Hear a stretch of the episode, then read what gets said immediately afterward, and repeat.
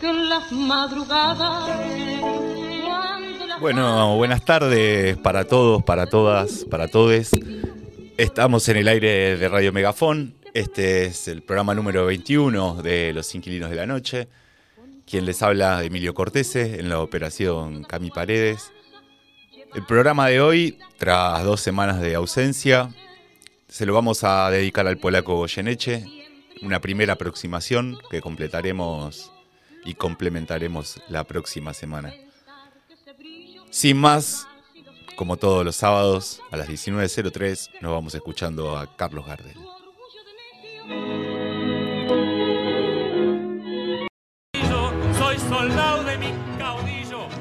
Ahora sí, ahora sí, segundo bloque de Los Inquilinos de la Noche. Estamos escuchando la voz de Ángel Cárdenas en La Vuelta del Montonero, junto a la orquesta de Aníbal Troilo, una grabación del 15 de diciembre de 1958 para el sello Dion, de la milonga con música de Antonio Benítez y letra de Claudio Martínez Paiva. Antes sonó Carlos Gardel con Cuesta Abajo, un tango con letra de Lepera y música del mismo Gardel. Y posteriormente la voz de Nelly Omar con Campo Afuera, la milonga del 39 cuya música es de Rodolfo Biaggi y la letra de Homero Mansi. Esa grabación a los que los tengo acostumbrados de, de la serie de grabaciones del 79 junto a las guitarras de José Canet. Bueno, eh, los sábados anteriores me encontraron deambulando por desiertos y valles de nuestro país. Estuve unos días reconociendo la extensión de nuestra tierra, la amplitud y magnanimidad de nuestros paisajes y de nuestro pueblo, y las patinas que inundan la privilegiada vista de quien se detiene a contemplar. Pero conocí también las miserias de quienes tienen la sartén por el mango y terminé de tomar nota de lo impresentable y sobre todo dañina para los intereses de la nación, que es la Constitución de 1994. La violencia que ejerce Mendoza sobre la Pampa en cuanto al uso y abuso de los recursos hídricos compartidos se impone a través de dos ejemplos. En el hotel en el que paré en San Rafael había una pileta de natación en la terraza. En Santa Isabel está prohibida la instalación de bañeras en las casas. Esto no es particularizar. ¿Cómo se entiende si no el nefasto lobby de las y los gobernadores en contra del tratamiento del proyecto de ley de humedales en el Congreso de la Nación? Y bueno, en parte se entiende por la directa responsabilidad de un poder ejecutivo perdido entre trasnoches de bostezo e indecisión política. Argentina trastabilla al borde del peñón y va camino a sumar otra generación más al desprecio del futuro. No tengo la respuesta. Ya no soy aquel que intrépida y atrevidamente pregonaba soluciones de escenario. Lo que sí sé, y de lo cual estoy absolutamente convencido, es que a toda dosis de voluntad política hay que sumarle, indefectiblemente, la sentencia concreta de romper los huevos a la hora de hacer la tortilla.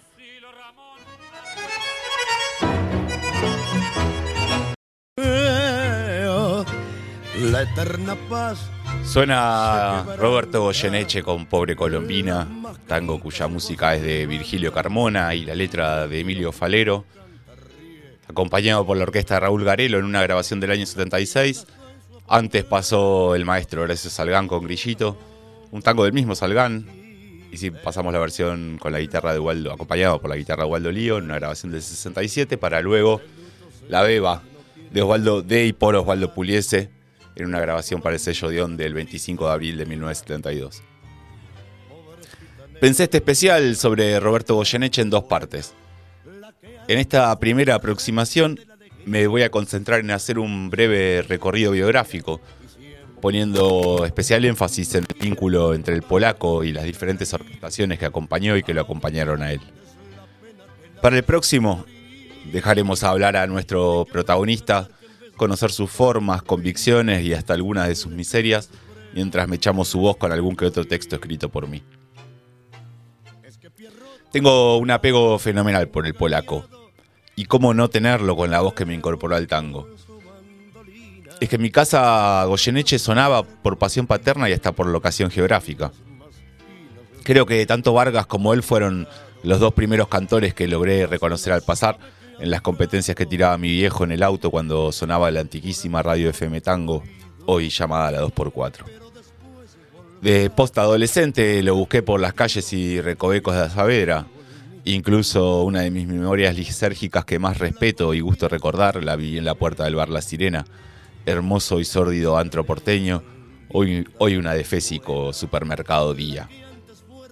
En otra jornada ahondaré en esa historia o no, pero con decirles que hace tiempo que me acompaña una remera con la foto del polaco junto a Pichuco, entiendo comprenderán lo cuesta arriba que se me pudo tornar a armar esta emisión al volvérseme tan difícil separar al protagonista del mito que yo mismo me encargué durante muchos años de ensalzar, aunque hoy, hoy lo sienta amorosa y tiernamente terrenal.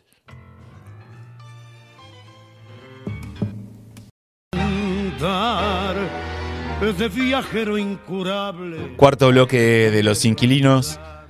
Sonando ahora, dame la voz de Roberto Goyeneche con Carrillón de la Merced, tango de 1931 con música de Disépolo y letra del mismo Enrique y Alfredo Lepera.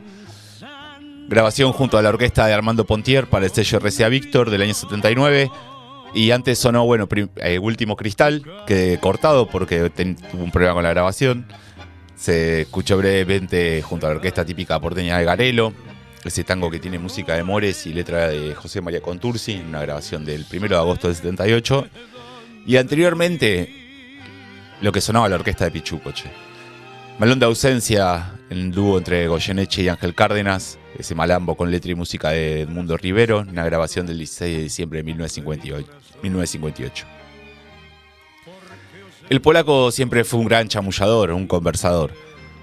Porque a contramano de lo que la fe popular sostiene, chamullar no es mentir o decir de más.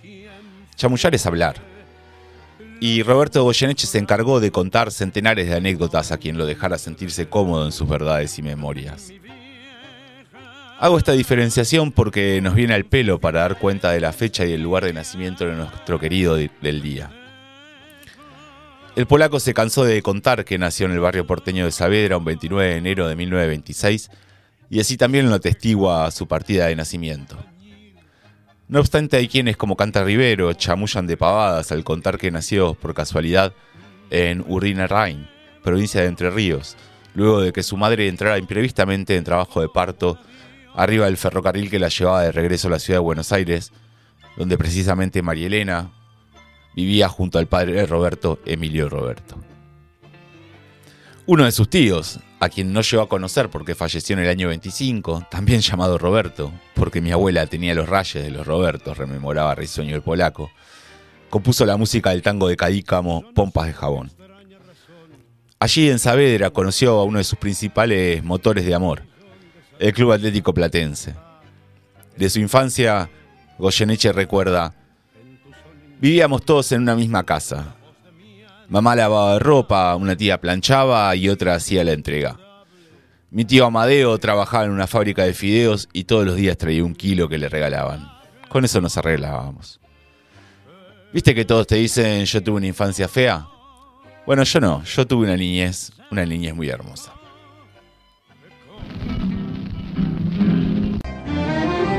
Todo el dolor regado por el mundo. Quinto bloque de Los Inquilinos, son las 19.34 de este sábado 15 de octubre. Le quiero mandar un abrazo al Pablo y a su madre que están escuchándonos y viéndonos por el canal de YouTube.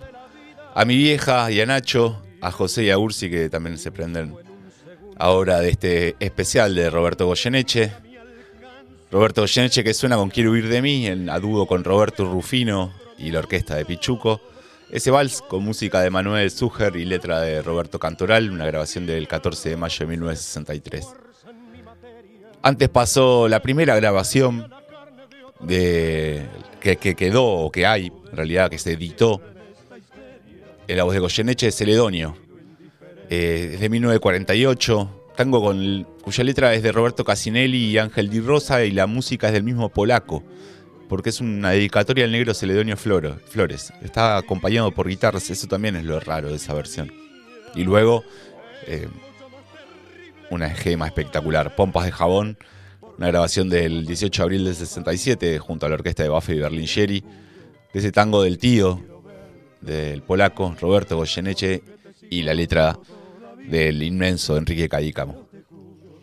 Eh, les quiero comentar antes de continuar que mañana sábado 16 de octubre a partir de las 21 está la vigilia acá en, en la locación de la radio Megafón. Están los patios culturales. Pueden venir a escuchar banda, comer un chori y tomarse una consumición, una entrada de mil pesos. Así que vengan, está bueno. Vamos a seguir con la vida del polaco. Guacho de viejo, desde relativamente pibe, tuvo que salir a laburar para colaborar con la economía del hogar materno. El joven Roberto comenzó trabajando en el estudio jurídico del boga Salvador Julio Rothman, en calle Paraguay 1591. Allí se quedó hasta los 14 o 15 años y luego pasó al taller mecánico Cito en calle Maure 2179, taller de un tal señor Maciel, en el que logró llegar a la categoría de medio oficial ajustador a lo largo de alrededor de tres años. Al tiempo de que uno de sus tíos comprara un Plymouth y se lo cediera para que lo maneje como taxi, ganó un certamen de voces nuevas organizado por el Club Federal Argentino. El polaco obtuvo como premio la participación durante un mes acompañando con su canto la orquesta del violinista Raúl Kaplum. Corría el año 44, pero aún faltaban meses para que Roberto cumpliera la mayoría de edad, por lo que debió conseguir un permiso de la madre para poder trabajar en las noches de cabaret. En palabras del polaco, convencí a mi vieja para que me autorizara. Al cabaret los menores no podían entrar, pero como sostén de mi familia me lo permitieron. Hacía tres salidas y después me metía en una pieza con una gaseosa y un sándwich. Al finalizar, el mismo Caplum me acompañaba hasta el tranvía, hasta el correo central y en Saavedra me esperaba mi vieja. Después de Caplum, ella murió. Yo no quería cantar más. Previamente al fallecimiento de su vieja, con nula formación académica pero con fuertes influencias de la corriente gardeliana y un registro vocal de barítono, comienza a girar por distintos cafés como el Marsoto, el Sanssouci o cabarets como el Ocean, hasta que logró pegarla en Radio Belgrano. La mamá, como gustaba a María Elena que la llamaran, porque eso de mama, mama el ternero a la vaca, respondía rápido, era recordada así por Goyeneche.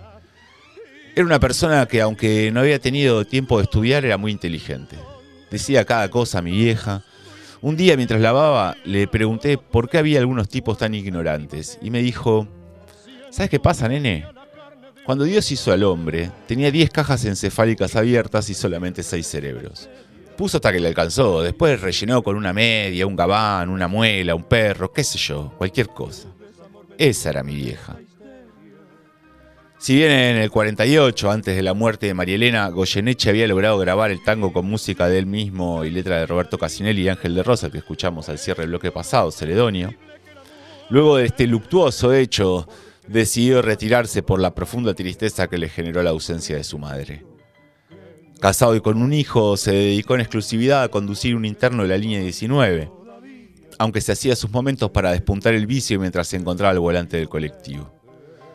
En una de esas instantáneas urbanas, lo escuchó Juan José Otero, representante de Horacio Salgán, quien le insistió para que realice una prueba para la orquesta del maestro, secuencia que el polaco llevó a cabo pasando cómodamente el examen. Nunca más bajaría del escenario.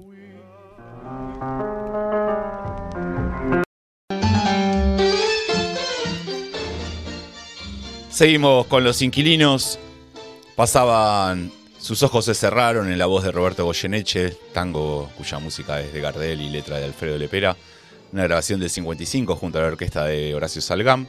Luego otra obra acompañado también por Salgán, Alma de Loca, grabado un 30 de mayo del 52, música de Guillermo Cabaza y letra de Jacinto Font. Ahora Margarita Gautier, tango con letra de Julio Jorge Nelson y música de Joaquín Mora, registrado junto a Salgán en 1953. Estamos por entrar a esa etapa. Y acá quiero mandar un saludo a María del Carmen, que nos apunta que el taller mecánico en el que laburaba Goyeneche se, ubica se ubicaba a escasos 100 metros de la casa de mi abuela materna, eh, y ese edificio aún sigue en pie. Y ahora que me lo recuerda, yo también lo rememoro siempre como un lugar por demás oscuro, falto de vida, pasaron innumerable cantidad de, diferentes estacionamientos, diferentes talleres mecánicos, como que nada funcionaba en ese lugar, no sé, raro. Por ahí era el espíritu del polaco que se había ido. La llegada de Goyeneche a la orquesta de Salgán se da tras la partida de Horacio Deval, otro cantor con marcadas influencias garderianas, del conjunto con el que había grabado tres tangos. Pobre Colombina, Sueño Querido y Yo Te Bendigo. Corría el año 52 y el polaco comenzaba a jugar en las grandes ligas, aunque sin abandonar su principal yugo, el de colectivero, ya que el conjunto del maestro tenía escasas presentaciones en vivo y con esos magros ingresos resultaba complejo pagar la olla familiar. El mismo Salgán recuerda que por aquel entonces venía a la radio en la calle Ayacucho, cantaba y después seguía haciendo el recorrido. La orquesta conforma dúo con otro gran cantor, Ángel El Paya Díaz, con quien graba dos valses preciosos, Alma, Corazón y Vida y Un Cielo para los dos. De este encuentro entre los dos intérpretes quedará una amistad fraternal y un sobrenombre que se convirtió en santo y seña de Goyeneche, Polaco. Mote impuesto por el Paya al ver el pelo rubión, la línea delgada y la palidez de su nuevo compañero de canto. Si de su paso por la orquesta de Kaplum prácticamente no hay registro, los hubo pero jamás fueron editados, por eso en el bloque anterior cuando escuchábamos Celedonio les decía que era la, la primera grabación que, que hay. De su recorrido con el conjunto de Salgán quedaron dos valses, en dupla con Díaz, que nombramos recién, y ocho grabaciones más realizadas tanto para el sello RCA Víctor como para el sello TK entre los años 52 y 56. De estas últimas quisiera resaltar por su belleza las recientemente escuchadas Sus ojos se cerraron y Alma de Loca, la cortina de este bloque que es Margarita Gautier, y gemas como Yo soy el mismo o el vals Un momento, en el que Goyeneche inaugura los primeros juegos con su voz que tanto caracterizarán su carrera, aquel fraseo intencionalmente dispuesto a destiempo en su relación con los compases.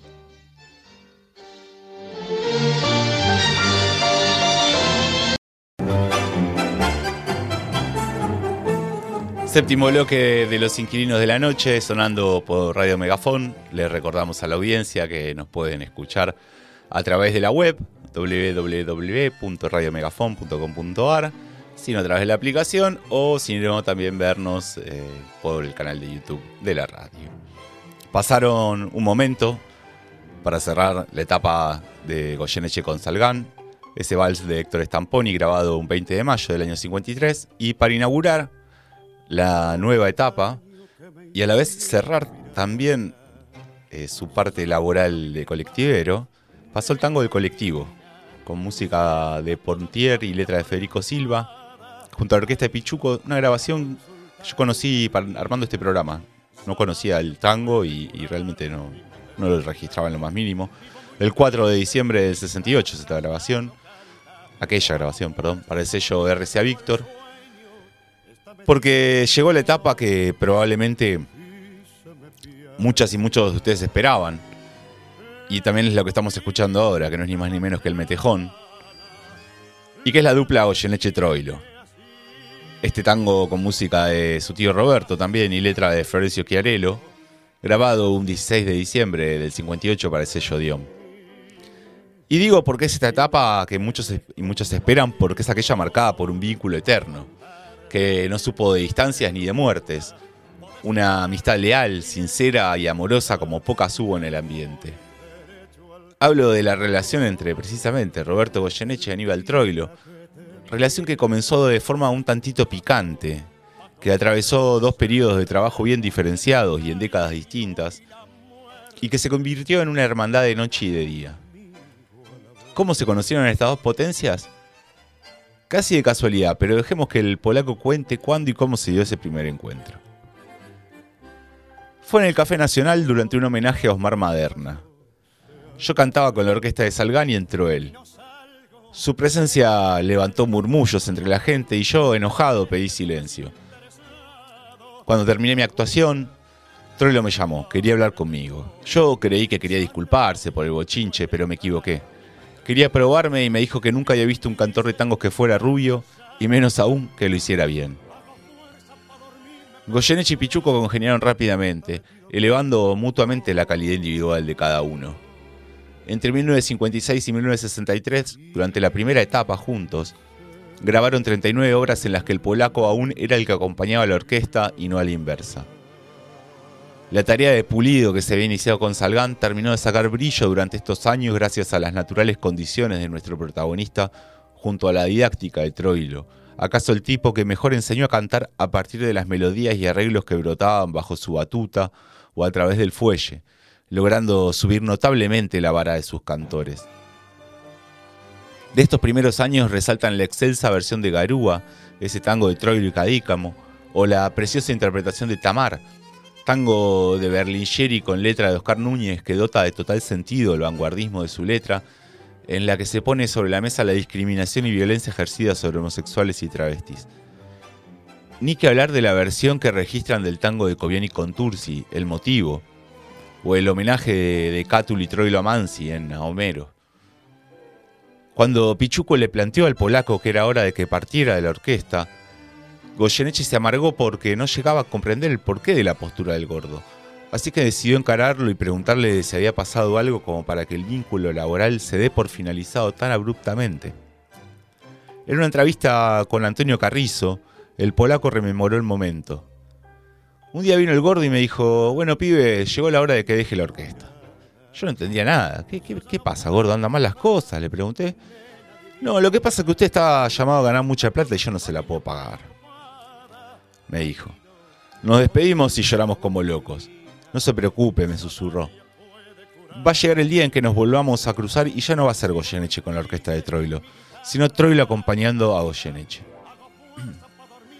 Troilo no se equivocaba, porque así como Fiorentino había logrado imponer un nombre propio durante su tarea conjunta con Pichuco, el polaco retornaría años luego para registrar nuevas producciones ya consolidado como figura principal y con la orquesta a su entera disposición. Primero, entre noviembre y diciembre del 68, grabarían juntos 12 obras, entre tangos, milongas y valses, de la dupla Armando Pontier-Federico Silva.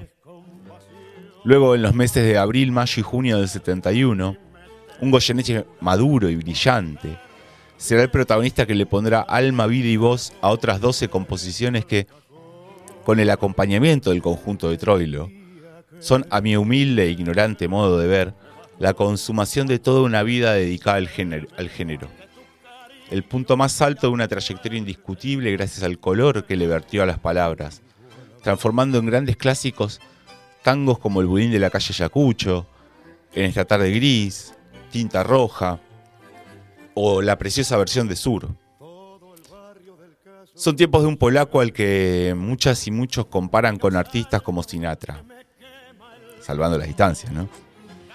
Si bien es cierto que hay ciertas similitudes en gestos y formas, Goyeneche construyó un estilo propio, cabalgando entre sus orígenes gardelianos y su estirpe empapada de sensibilidad, de quien interpreta vívidamente aquello que canta, de quien sabe que la poesía no son solo palabras al pasar, sino y sobre todo las miserias, los dolores y las vivencias de quien la escribe y de quien lo cuenta orquesta mediante. El gordo me decía, hay que contarle al público, no cantarle. De cantar se encarga la orquesta. Pichuco me enseñó a cantar las comas, los puntos, a no acentuar equivocado. Cosas que uno aprende escuchando hablar a Aníbal, que además canta muy bien. Él te dice, pibe, escuche esto. Y vos aprendés.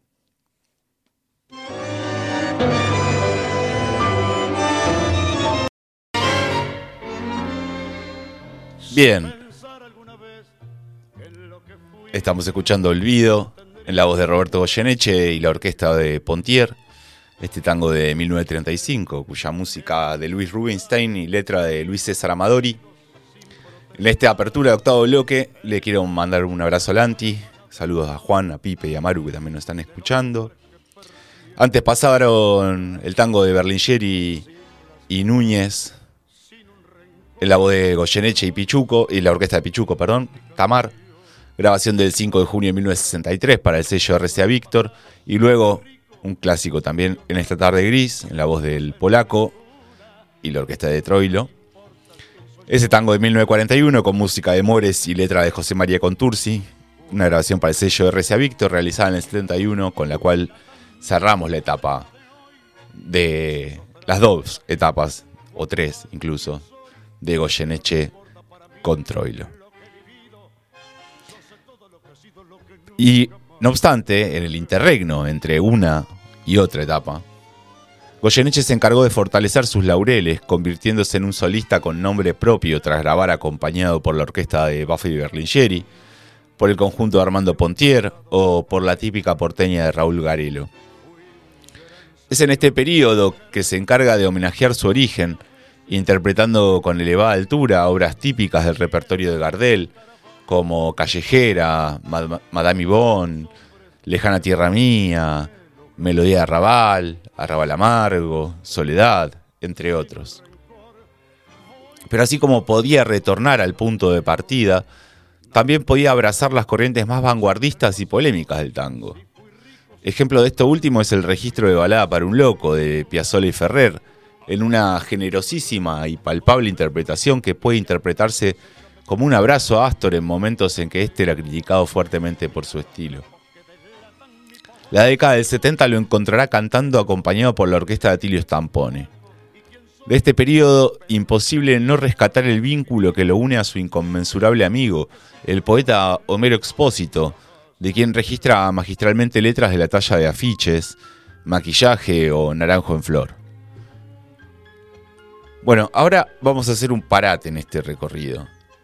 La última etapa de la vida del polaco la vamos a conversar la próxima semana, aprovechando las entrevistas existentes en las que cuenta y se hace sentir en su madurez.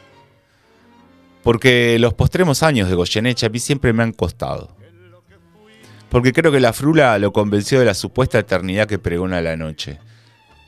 Pero también son tiempos en los que logró consolidar su propia figura, no como mito viviente, de eso que hablaba al, inicio del programa, sino como Goyeneche mismo con la voz en otra sintonía, pero con ese fraseo, esos silencios y esos cuchillazos que lanza al encontrarse cubierto por la sensibilidad de quien sabe de lo que canta, siempre vigentes. El polaco falleció un 27 de agosto de 1994, una típica tarde porteña lluviosa de la que recuerdo ir en el auto familiar y escuchar la noticia por la radio junto al silencio tristón de mi viejo mientras subía el volumen de la transmisión. Vamos a cerrar con palabras de él. De la noche podría hablar mucho, pero del día no. A mí el sol me hace mal, yo soy amigo de la luna. La noche te enseña a saber qué es lo bueno. Vos estás a mitad de cuadra y la noche te indica. Agarro para el lado bueno, agarra para el lado bueno que vas a andar derecho, respeto, respetá al amigo grande, que es el que te va a aconsejar bien. Hay gente que dice, ¿sabes qué atorrante es este? Sale toda la noche pero sale porque no tiene sueño. Hay que tener patente para ser atorrante. Hay que hacerse amigo de la noche, que te cobije. Muchas veces terminé una grabación llorando. Eso tiene que ver con la personalidad. Sin sentimiento creo que no se puede vivir. Uno tiene que mirarse para adentro. Yo no tiemblo para ganarme el aplauso con ese yaite. Y siempre di patadas cuando canté. Eso es porque a cada canción le ponía todo. Siempre canté con toda el alma.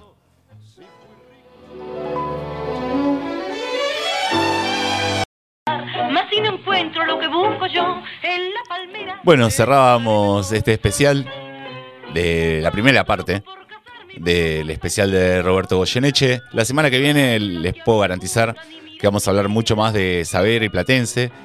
Él va a hablar más, porque vamos a pasar entrevistas en audios.